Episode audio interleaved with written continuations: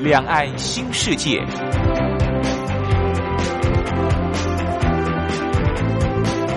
这是一个让您打开视野、胸怀两岸、放眼全球的云端世界。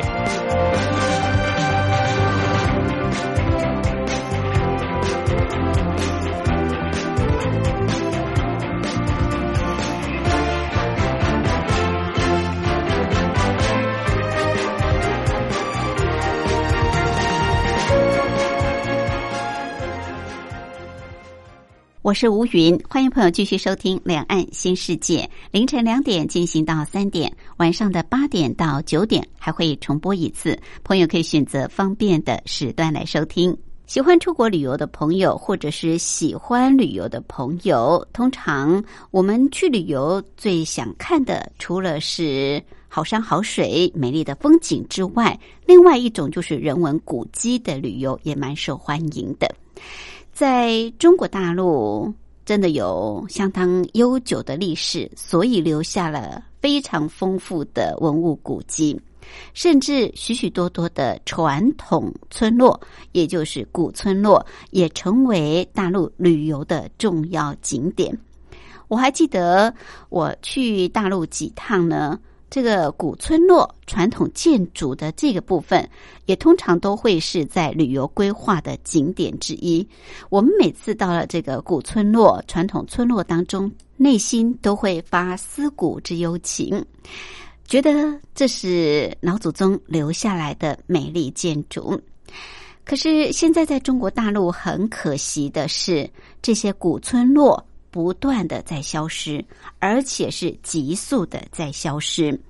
根据第三届中国古村镇大会的讯息，近十五年来，中国大陆传统村落锐减了将近九十二万个，而且每天以平均一点六个的速度在递减当中。除了古村落数量不断的锐减，部分的传统村落毁坏的现象。也持续在出现，为什么会这么的严重呢？而中国大陆的文史工作者，还有地方政府、中央政府，难道不重视吗？有关这方面的议题，我们今天就特别邀请《中国时报》副总编辑白德华跟大家一块儿来探讨。另外，我们今天还有一个小单元是两岸用语大不同，主要是跟朋友介绍相同事物在两岸的不同用语用词。我们先进行第一个小单元：两岸用语大不同。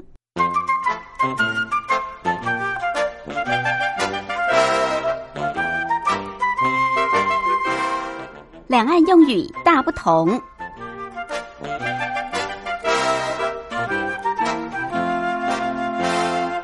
现在大部分的住家为了安全起见啊，在台湾地区，我们都会装这个电眼、门眼，或者是呃对讲机等等。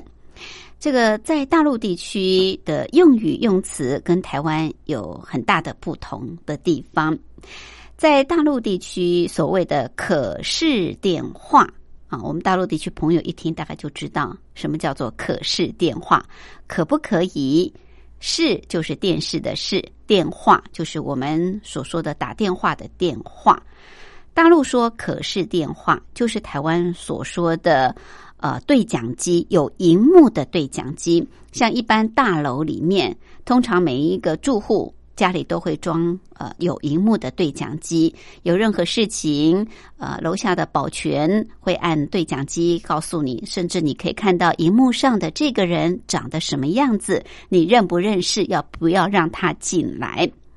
好，这个大陆所说的可视电话，在台湾呢，其实就是有荧幕的对讲机啊，我们台湾叫做这个有荧幕的对讲机。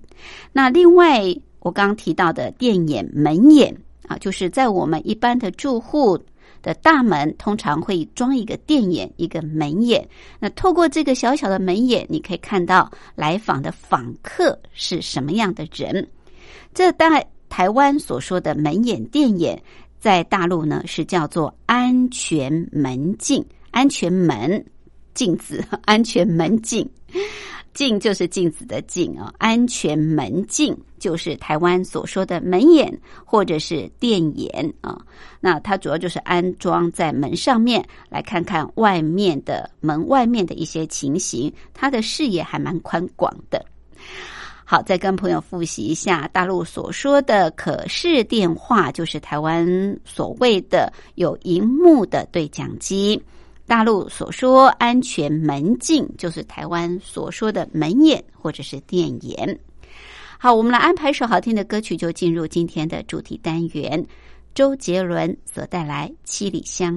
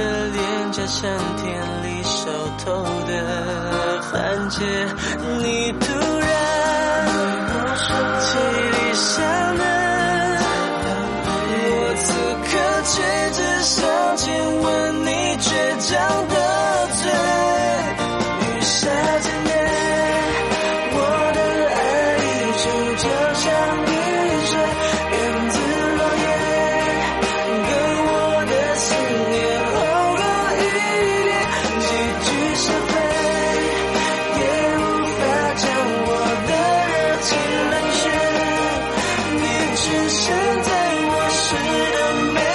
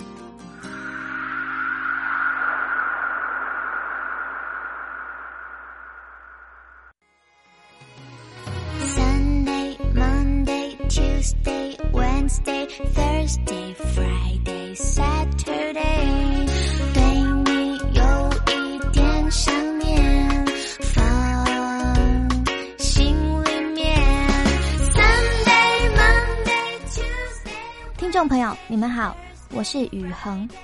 深呼吸，你会发现 everything's fine。收听光华之声的节目，你也可以找到 happy day 的理由。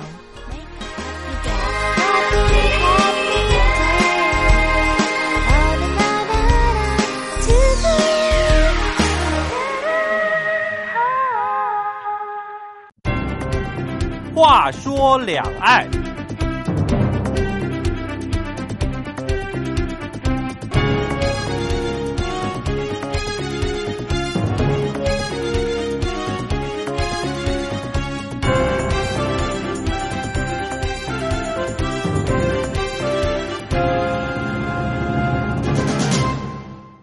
国是一个古老的国度，有五千年的历史。因为有这么悠久的历史，也就造就了今天保留相当多的古迹文物，相当多的传统村落，也就是所谓的古村镇。而不少的这些古村镇呢，现在都成为中国大陆各地方推展观光的一大亮点。很多台湾或者是海外的游客到中国大陆去旅游，一定。呃，会到这些古村镇，比方像是江苏的江南水乡周庄，就是远近驰名。说到周庄呢，我大概在十几年前也去过，真的是一个小而美的水乡泽国的一个古村镇。现在这些古村镇，其实有些还是相当原始的，但有些呢已经是仿古建造的，并不是原来自然的这个古村镇。那根据大陆所发布的消息哦，其实现在中国大陆许多的古村落正以快速的速度在消失当中，甚至在被毁坏当中。我们今天呢，就特别邀请《中国时报》副总编辑白德华，针对大陆的古村落跟仿古村这个议题啊，来做解说。副总编好，主持人好，各位听众大家好。好，副总编过去也常跑中国大陆哦，是您也去过不少大陆的古村镇，去了不少啊去了不少，是啊 印象最深刻的应该是江南水乡那。刚刚你讲周周庄，我第一个想到就是那个周庄旁边还有一个同里哈，哦，对对对，它那个地方古朴的程度啊，对，比那个周庄还还厉害。是因为周庄其实后来慢慢有点商业化。嗯嗯，那同里那个地方其实还也是有点商业化了对哈，但是是。我觉得还是保留一些比较古朴的一些状况。对对对没错，是。同里，我有去过也去了啊。哈。通常去苏杭，大概就会去这一带，对没错没错。苏杭大概最多了啊。不过它那个江南水水乡对嗯小镇非常多啊。对对，哎。还有像是云南啊、贵州这些地方也都是也都啊很多嗯嗯，尤尤其云南像什么香格里拉，是是是，没错。好，不过据说这个现在中国大陆这些古村镇啊，嗯正以快速的速度在这个消失当中是，而且有很多都受到了毁坏啊。嗯情况到底有多严重呢？它其实这个主要应该是当年哈，大概我应该是六七年前，是二零一二年，我如果记得没错哈，那个有大陆有一个呃文联的副主席，嗯他也是国务院的专家啦，就是想国务院专家的一个级别哈，嗯叫冯骥才。是那冯骥才他其实一开始是大陆做整个古村镇、古村落的一个调查的始祖啊他是非常关切这些问题。那他从两千年开始调查，到二零一二年提出了第一份报告，嗯那一直到现在，其实大概呃最权威的还是冯骥才哈。是。那他那时候按照他的一个报告情况，他里面说到，他说从两千年到两千零一年，嗯。大陆整个自然村啊，就是早期的那种古村镇哈，对它是从两三百六十三万个减少到两百七十一万个，哇。它等于十年间哈，大概总数呃消失了大概九十几万个。是是对是那其实呃，如果以这种速度，它是警告说，如果以这种速度再消失下去哈，嗯平均下来每天可以消失到上百个古村是是镇啊。那所以冯骥才这种报告，嗯他后来提出来以后，那当然引起大陆不管政府啦、地方哈的一种紧张嘛，尤其民间。他们也开始诶觉得说，你到底要怎么保护？嗯那现在到底我们的古村镇、古村落，这个其实是一种文化遗产嘛？没错那你如果说没有保护，那到底现在怎么破坏？如果没有深一层的了解，哈，嗯，那大陆没有没有办法去让这些过去甚至上千年啊、数百年前的一些古村镇能够保留下来嘛？嗯哼，所以我觉得应该冯骥才算是登高一呼，那来引让起重视，对对对，嗯大陆就嗯。开始说，哎，对这个议题非常重视。非常重视啊、不过刚刚你提到这个速度，从二零七年到二零一二年、一零年，是消失的速度真的是非常惊人，消失了将近四分之一，耶，是对不对啊？对。那中国大陆虽然有三百六十多万个古村镇，不过如果用这种速度，很快可能就完全没有这些所谓的古村镇的文物遗产了。对，对，那到底是人为的还是自然的消失？因为我们知道有时候当然是。呃，自然因素嘛，是风吹雨打，对不对？嗯总是会有毁坏。对可是有时候也也是人为因素，也对不对人为可能他想要盖新的房子，或者是怎么样，对，或者是地方哦政府要建设，啊那可能需要用地等等。对没，错，因为刚刚刚刚提到说，哎，像那个他们呃，比如说有些人要盖新城新的建筑哈，是是地方政府也讲到这一点，因为他觉得说，你说要地方政府去保护，可是问题是很多它这个古村镇，它嗯。产权是属于老百姓，地上全是老百姓，对啊，老百姓觉得说，哎，我今天要盖房子，我房子太太破了啊，破旧我要怎么弄？是哈要维修。那这个部分的话，他说他也没有完全的强制力啊。嗯，但是我觉得整个来讲哈，嗯。大陆整个像这个情况，就古村镇抢救的情况，嗯。变得这么危急，变得这么快速的一个毁坏哈，嗯，它是有很多原因。比如说第一个哈，因为我觉得主要还是一个经济发展的问题。经济发展，你经济发展哈，你什么东西就要等于是把旧的铲除掉、破坏掉，嗯，而且会带动很多，比如说像当地的古村镇的一些民众啊，到都市去工作，就是啊人口外移。外移我觉对得外出打工、人口外移，这是第一个很重要因素。嗯嗯，你人口一移出的话，它一定是变成一个空巢现象。没错。那你一，空巢的话，你想想看，这个村落里面剩下的可能就是老人跟小孩。没错，是对，按、你说怎么去保护它？连人力都不足了，哈。然后第二个，我觉得古村落本身哈，它主要就是刚刚主持人提到，本来就是年久失修的东西。嗯你要修起来，你要有资金，要有预算，对，那谁来组织？这个都是问题。嗯那像我们呃，我自己去北呃大陆，像包括江呃江南，刚刚讲到云南、贵州，我都去过。嗯，海南哦，像海南也有一个古村落很有特色。它本身因为海南那边有火山，哦，火哎，山啊，当地对当地有一个叫好俗村，这个好俗这个名字哈，听起来很好俗哦，它就是那两个字，哦，它就 对，但是这两个字很有意思它好是代表有女有子，对，俗就是有人有谷，哦，就是当地就是当时当初农民社会嘛，嗯，那所以它取的名字叫好俗。但好俗村的一个特色就是说，它本身是一个火山熔岩的村落，哦，那全部都用火山熔岩哈盖起来一块一块。我们那时候去采访，然后很有趣的就是说，一到那个地方，它整个嗯村落的味道完全不同，因为过去我们看说啊，你我们本来以为是花岗岩。嗯哼，但实际上，整块都是很大的那个熔岩哈。你包括石头，包括那个墙壁、围墙啊，包括那个台阶啊嗯进去的，全部都是用熔岩。哦，但是这个村落哈，原来原来有一百多户，但是我们去的时候哈，大概几年前哈，嗯大概就是整个村落它剩下三十多户。哦是是，那一进去就觉得很奇怪，小朋友到处在玩，然后呃，剩下的就是老人。老人哎，奇怪，怎么年轻人都不见了？啊、是是，那其实，在台湾，比如说我们说，哎，九份是一个不错的古村落，嗯，嗯。但是我们看到九份有一个特色，就是它常常有一些文史工作者嗯，在当地开个文史工文史工作室啊。对对，那为了抢救古村，那甚至很多商家进驻，哎。但是大陆的古村落就是没有这个这个部分。嗯，所以这些除了这些之外，哈，嗯。我觉得可能有时候也会反而地方政府哈，呃，觉得古村落也许是一笔资产，可是他没有钱去整理，嗯。但是他怎么办？他就是说啊，我来看有没有可能把它开发成一个旅游区，啊，但是旅游区去一开发，可是它就乱七八糟了，破坏掉了，破坏了。他甚至是是把那个旧建筑弄掉。嗯。大陆有一种说法叫做呃修旧如旧，嗯嗯嗯。就是把一个古呃古建筑修成看起来也像古建筑，嗯，但是问题是它是用整个那种原来不同的味道，嗯，比如说把旧门窗弄掉，嗯。然后漆上红漆的大门摆上来，是。那不伦不类啊。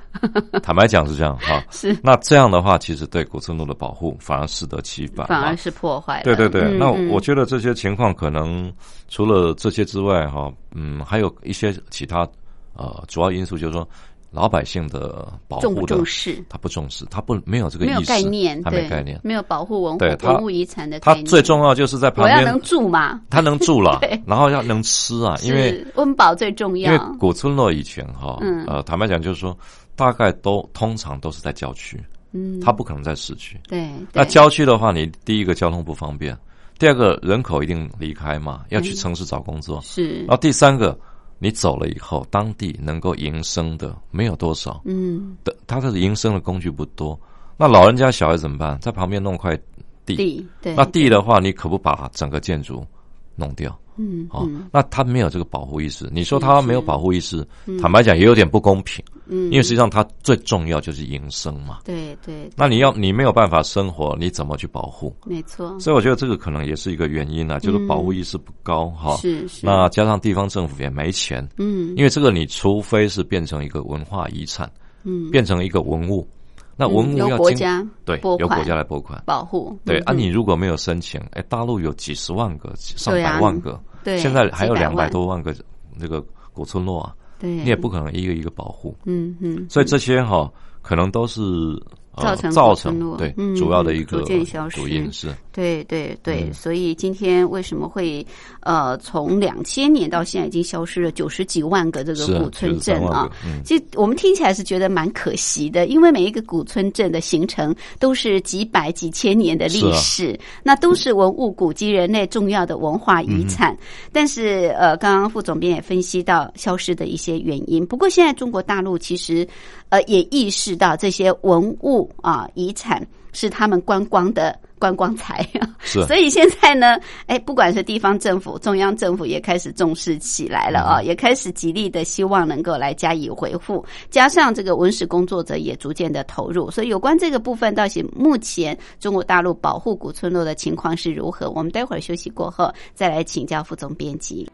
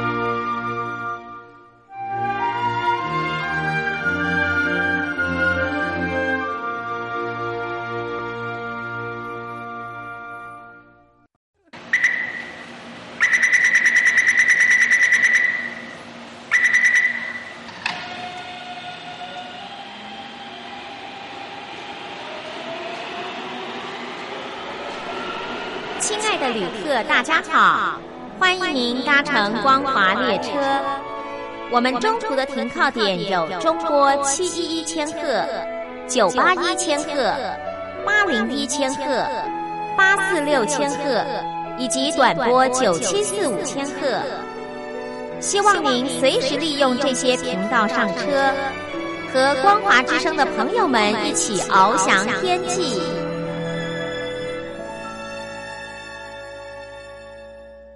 我是吴云，我们今天节目的贵宾是中国时报副总编辑白德华副总编，特别跟我们来聊一聊大陆地区古村落跟仿古村这个议题。我想很多人到中国大陆。地方去观光旅游哦，应该旅行社多多少少都会安排去参观一些古村落，而这也是大家很好奇的啊，也觉得很值得怀念的、怀旧的，认为这是我们祖先留下来很宝贝的建筑遗产。是。那目前中国大陆呢，古村落的消失情况哦，非常的严重。刚刚副总编也特别提到，主要是大陆的文联副主席冯骥才哦，他经过了相当长的时间的研究，发现中国大陆啊。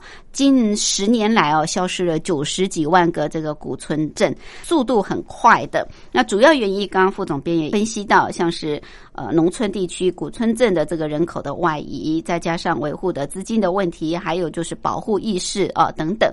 那有因为这些因素，所以造成中国大陆的古村镇在每天 几乎都以好几个消失的速度啊在进行当中。现在大家也发现啊，其实这些呃古村镇反而是。观光很重要的呃卖点啊，也是各地方发展观光很重要的这个遗产。再加上现在中国大陆可能呃这些温室工作者也意识到了，对不对？这些古村镇不能让它这样子再呃消失过下去。所以现在在地方或在中央，到底怎么来保护？好，好像也有一些措施嘛，对吧？有一些作为了啊。是，因为我觉得像黄奇才说呼吁了那么久哈，政府不可能说完全都没有动了，而且我觉得。大陆经济已经发展到一个程度以后，它现在 GDP 也快一万美金了嘛？是，所以其实它接着就已经过了温饱阶段，嗯，所以它现在已经开始说怎么去保护他们的文明哈，对，整个呃社会的一个根地根基嘛。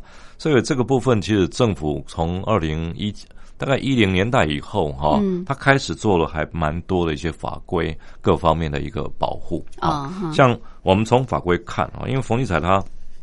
二零一二年提报告以后，我们看他从二零一四一直到现在，几乎每年都有提出一些相关的法规保护。哈，像二零一四年，那包括那个城乡建设部，他就提出一个就是加就是是呃切实加强中国传统村落保护的指导意见。嗯哼，啊，这个是从中央部会开始。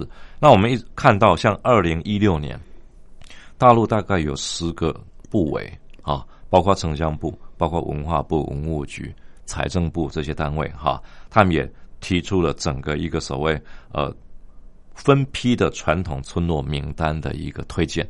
嗯，那其实到现在已经很多批了，像去年哈呃提出的一个整个传统村落就有包含了五千多个村落。那他提出这个是干什么？主要就是说，他只要列入整个保护名单，你政府就有有义务要拨款。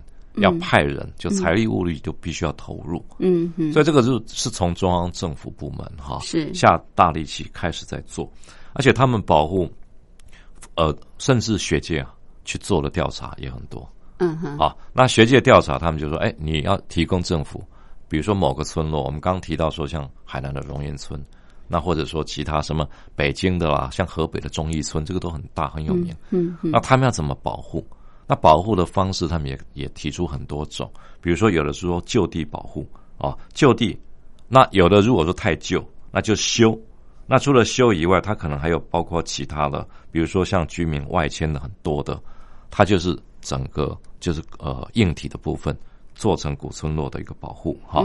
那再来就是整个聚落式的，比如聚落式的话，它就用聚落式的一个维修方式。那聚落可能就不止一个村镇，它可能附近有很多个。它联联防哈，那这个部分要动员的人力、财力、物力，跟中央、地方的层级那有更多。是是，对。那除了这些之外，我觉得建立法规当然是一个主要的方式。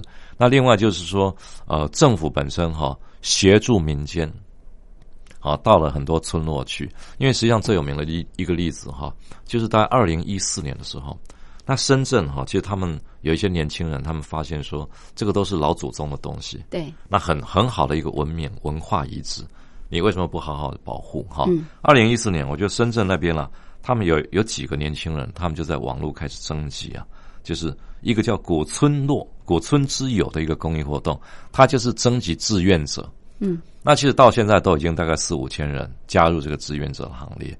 那从这个古村之友哈，它二零一四年成立，二零一六年深圳就颁市政府就颁给他们一个特别贡献奖。为什么？他们做了什么？他们其实，在当地的很多古村落从事调查。那最重要就是说，他们提出了很多意见，比如说包括让整个古村落怎么活化。那像这个民间组织，他们提出说，像比如组织一些古村落的创客，因为李克强不是讲嘛，要万众创大众创业嘛，对万众创新嘛，对，他们组织村客回古村去创业，嗯，啊，那其实他这个创业就得到很多回响，比如说有一个退休的这个舞蹈老师，他到了当地，就是等于在广州增城旁边有一个小小的叫黄屋村，嗯。那他到这个到这个村落，发现哎有一条这个街是叫这个古书街，全部卖古书的一条街，是，那他觉得当地的那种氛围非常好哈，所以他可是他是舞蹈老师退休，嗯哼，他就到当地又发现很多小朋友跟老人，他就开了一个舞蹈社。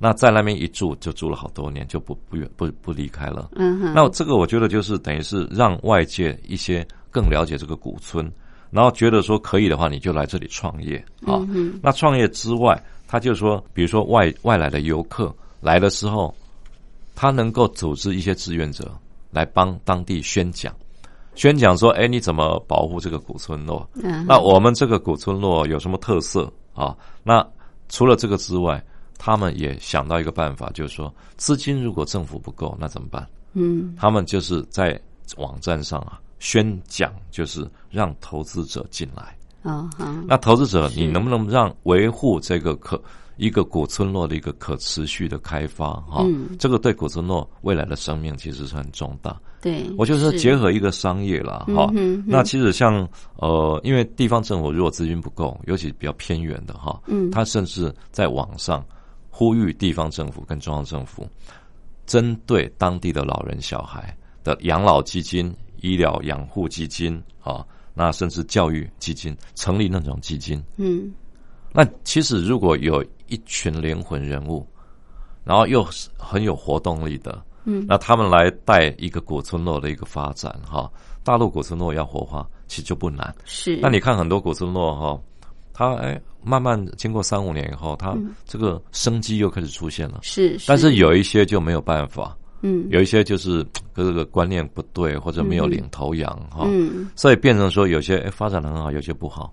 其实对关键就在民间有没有这样的人物嗯，啊？那地方是不是真正能够呃投资投入落实了？对对，好，除了这种法规的保护，除了呃希望投资者的进入啊，那最重要就是说这些古村落，你刚刚特别提到古迹活化，是在台湾地区也是有很多这种古迹活化的情况啊，也做得还蛮成功的。那可是古迹活化啊，尤其如果说呃这个投资进来的话，引进呃这个投资者到这里来经营，比较担心的就是把古村落原来的古意盎然的味道是给 破坏掉。哎，对对，走位了，嗯对不对啊？没错你刚刚也一再提到所谓的这个修旧如旧，可是我我去大陆我也看过。哎，这些仿古村落还真不少，它不是真正原来的古村落啊，它是好像另外建造起来的那种感觉。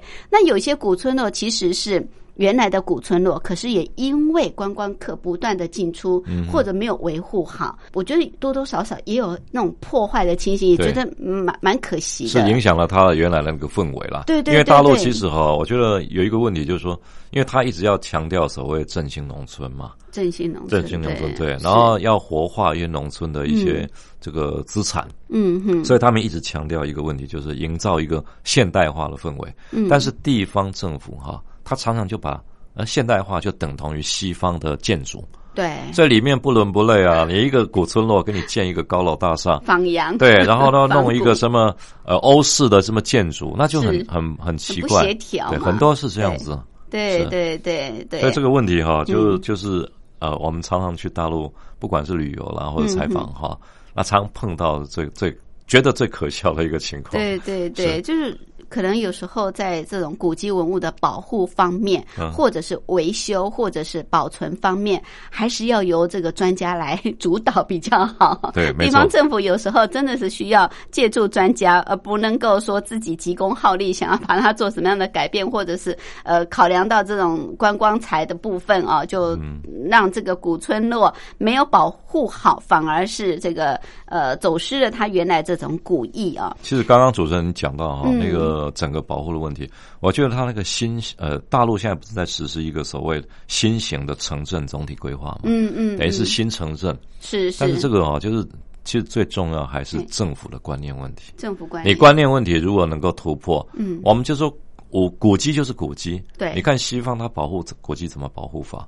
那大陆其实哈，这这几年十几二十年下来哈，很多地方就是法规各方面做的不够彻底，但它法规其实还不错。嗯你看到上海去，我想很多听众应该也去过，到上海很多古意盎然的餐厅，嗯，对，它其实对规范的很彻底。比如说，好，你今天要在里面漆油漆，要在里面钉钉子，那是不允许的。啊，那比如说一个窗户，它是有上百年的历史，对你窗户本身你在上面绝对不能加装任何的额外的物品，嗯它规范非常严格。对，但是问题是你今天如果哎违反了规范怎么办？其实很多根本就是罚钱了事。所以 执法不够彻底。对，我觉得这是一个很重要的问题。对，都是在人的因素啊法规都很完整，但是是执行的过程当中，对蛮可惜的啊了。对对，好，这个古村落的发展啊，也让我们联想到，因为大部分说实在，这些古村落、古城镇哦、都是在比较乡下的地方、嗯乡村的地方、偏远的地方。那这些年这么受到重视，会不会跟大陆国家主席习近平？不断的强调要振兴农村经济有关系呢？有关这个部分，我们待会儿也来请教副总编辑。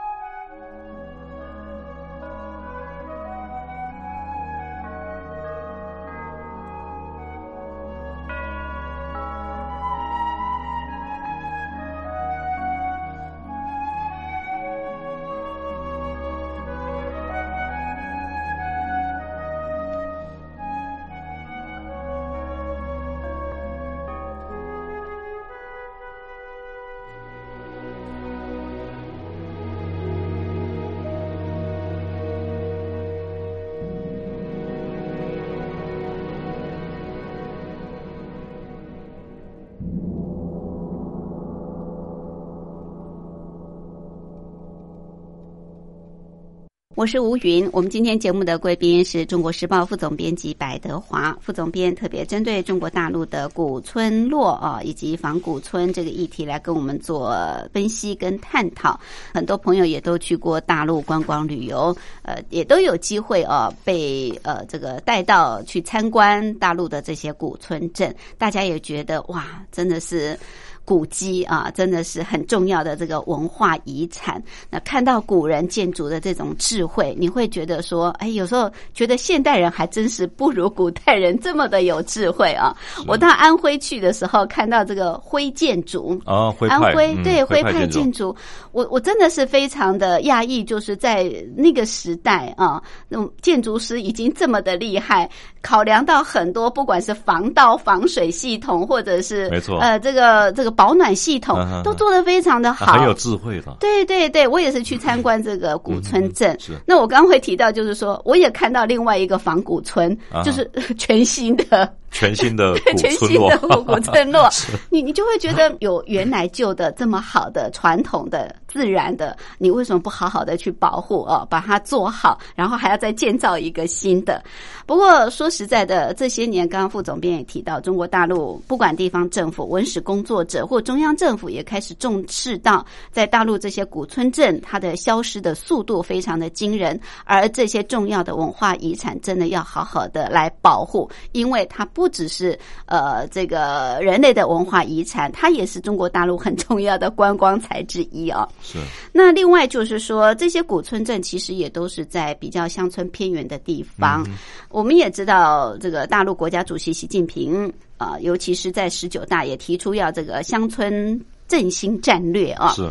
哎，这个跟现在中国大陆地方政府或者是文史工作者在这个古村镇的这个维护，还有这种呃保护，有没有强关系呢？我觉得呃，如果从广泛的大的格局来看哈，这个关系其实还蛮大的。嗯，啊，怎么说呢？因为是。因为实际上振兴呃整个乡村战略、农村战略这一块哈，一直是。大陆很重视的。三农嘛，三农啊，因为你看每年哈，大陆都第一号文件，中共中央一号文件，嗯，他每一年都是，都是三农，对他今他每年大概都是过年前会提出来，他提出这个一号文件，它里面讲的其实主要就是他十九大就习近平提到的一个振兴这个呃乡乡村战略的这个意见哈，但实际上他整个十九大报告里就是谈到农业这一块了。那主要他讲到几个，比如说像粮食安全啦，像那种产业兴旺啊，还有农村现代化。嗯，他其实在讲到农村现代化这一块哈，他主要就还就是要求地方政府，不管是你在古村落或者在现代型的新就新型城镇的规划里面，你都必须要达到一个目标。那中国大陆我觉得很厉害，就是这一点，它的目标不是一个只是嘴巴讲一讲，它会设定期限。嗯，比如二零二零年。你要达到一个什么程度？对，二零呃三零年、二零三五年，他都按照这种规划有有步骤在做。嗯，但是中国大陆，我觉得它主要就是说，一个古村落这个部分哈，基本上跟所谓它要脱贫的部分，其实的地势地缘其实是重叠的。嗯嗯嗯，攻坚脱贫，对，因为他现在其实，因为习近平，你看哈，这几年他一直在谈到一个精准脱贫。嗯那其实他就是以云贵当地做一个示范例子。以前那个当呃贵州的那个省委书记啊，陈能陈明尔，陈明尔他其实最出色的两个政绩哈，第一个就是大数据，建建立这个贵州的大数据中心。嗯第二个就是精准脱贫。那脱贫啊，其实你看，它很多脱贫的地域地区，就是古村落所在的地方。哦那古村落为什么不不见了？我觉得很多情况是因为人口外移，嗯没有人关注，它不是政绩的所在。嗯所以，嗯，如果说我们今天看它要振兴农村，学界就提出一些意见，比如说有学者就提到，如果以前你看这过去十年中国大陆哈，他要拖他要这个经济发展，对，他把经济发展吸收外资啊，视为他政绩考核的一个很大的一个根据。OK，今天学界就说，那你为什么不把古村落的振兴 放到你政绩考核之一？对，这就有学者学者提出这个问题嗯啊。嗯嗯，那另外，我觉得哈，其实呃，古村落这个部分的发展哈，其实算是中国大陆农村发展的最后一里路了。啊，因为很多你要怎么，你你只要把古村落弄好，把人口吸引回来，嗯。把政府的呃施政的一个重心之一放在古村落，是。你古村落是好了哈，它的带来的边际效应太大。没错，对，你看有有多少人会愿意到到那个古村落去？你返璞归真嘛。没错，你文明病最大的一个问题就是啊，大家住在城市实在受不了，对，那大家想要到村落去。农家乐嘛，哎呀，太好了！对啊，所以这个部分哈，我觉得呃，应该算是它振兴农村里面哈，嗯比较隐晦，但是是很重要的一块。嗯是，而且中国大陆其实也一直在做，尤其民间，嗯，像那个电商啊，对对哎，，不得了，电商也进驻了，对古村落发展有帮助吗？电商厉害，电、嗯电商哈、我想像二零一二年、一三年开始啊，包括阿里巴巴啦、京东啦、呃苏宁啊，嗯，这几个大的哈、他们大概都已经到农村。农村去像那个阿里巴巴的马云啊，他二零一四年哈、他就提出一个观念，因为他其实到美国上市的时候，他提出有三大块，它具体的部分、嗯哼，啊，就是它以后要发展的未来的目标啊。嗯，其中一块就是所谓的涉农电商，涉及农业的电商。哦，涉及农业的电商，然后他嗯从二零一四年开始哈，他大概召集了全大陆每年哦二十六个省市哈嗯的村跟县一级的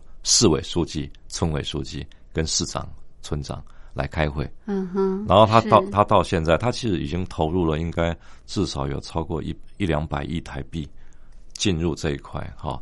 那我觉得很厉害了，就是说，因为嗯农村哈是目前来看，农村整个大陆占的人口比例大概是有呃人人口大概有接近七亿，它不到八亿了，它现在大概七亿多，嗯就是最新的一个普查哈。嗯但是这一块其实是未来大陆经济发展很重要的，呃，算是新一波的突破口了。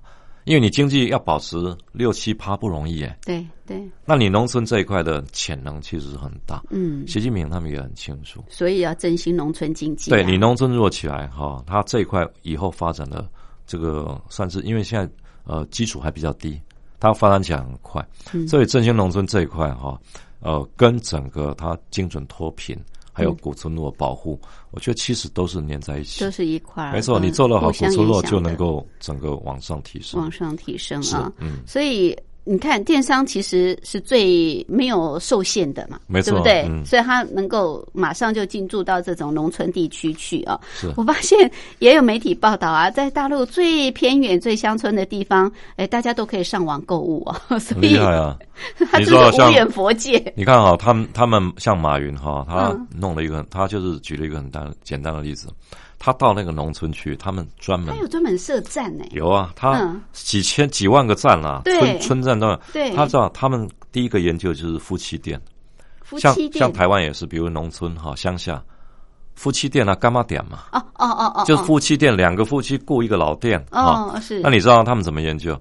他们先研究这个夫妻店哈，你卖的这个产品多少钱，他再到网上城市，比如上海、北京，这个网上研究卖多少钱，嗯。他研究那个落差差价差在哪里，原因出在哪里。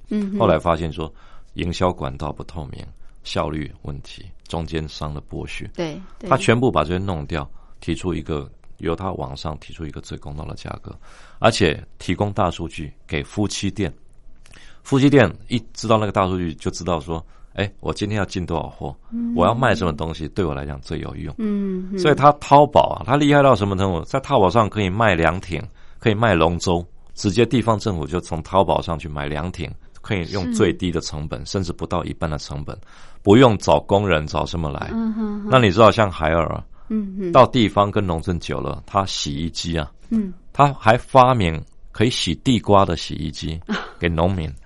是是，所以你想想看哦，这个农村那个变化，对，不是我们台湾人哦真的是一种。革命，对不对？是是是生活上的革命。对，所以你嗯说像这种，你觉得对古村落保护，我倒不会那么悲观了，嗯因为它它慢慢的哈，整个科技，整个尾末端的一个建设，未来这个古村落保护哈嗯，还是会有一定的进展。对，就是说科技技术的进步当然是，但是我想很重要就是民众的这种保护文物的意识也要抬头，。这个很重要。对，我觉得这个更 重要，对不对啊？这更需要去宣导教育。是嗯，好，我们今天非常谢谢《中国时报》副总编辑白德华，特别针对中国大陆的古村落的兴衰的情况啊，来跟我们做这么深入的探讨。谢谢。好，谢谢主持人，谢谢各位听众的收听。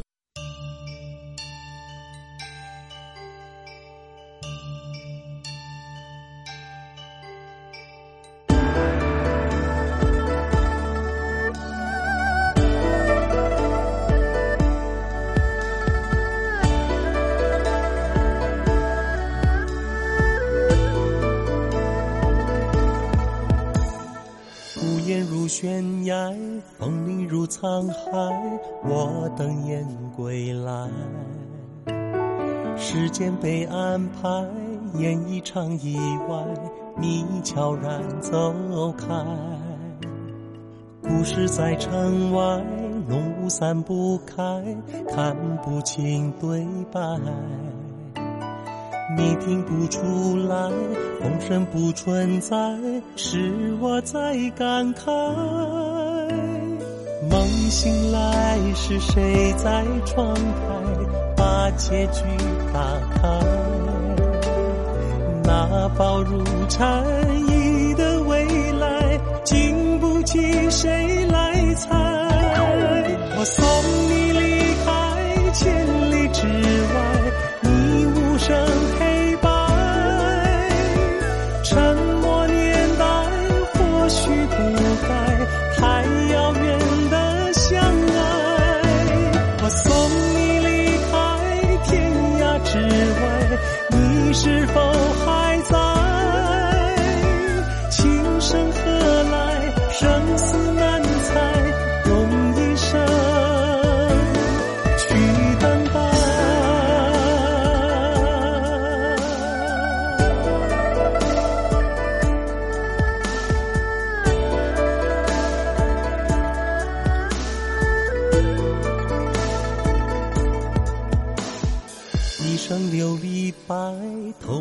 尘埃，你无瑕的爱。你从雨中来，诗化了悲哀，我淋湿现在。芙蓉水面采，穿行影犹在，你却不回来。被岁月覆盖，你说的花开，我去成空白。醒来，是谁在窗台把结局打开？那薄如蝉翼的未来，经不起谁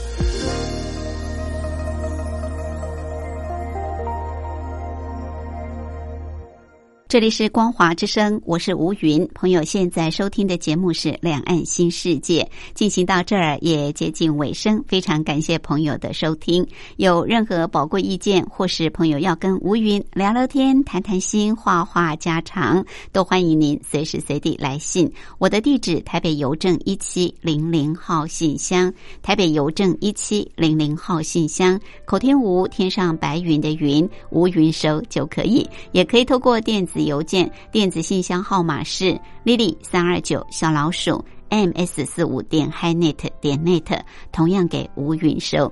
节目最后，祝福您拥有愉快的休假日。我们明天空中再会，拜拜。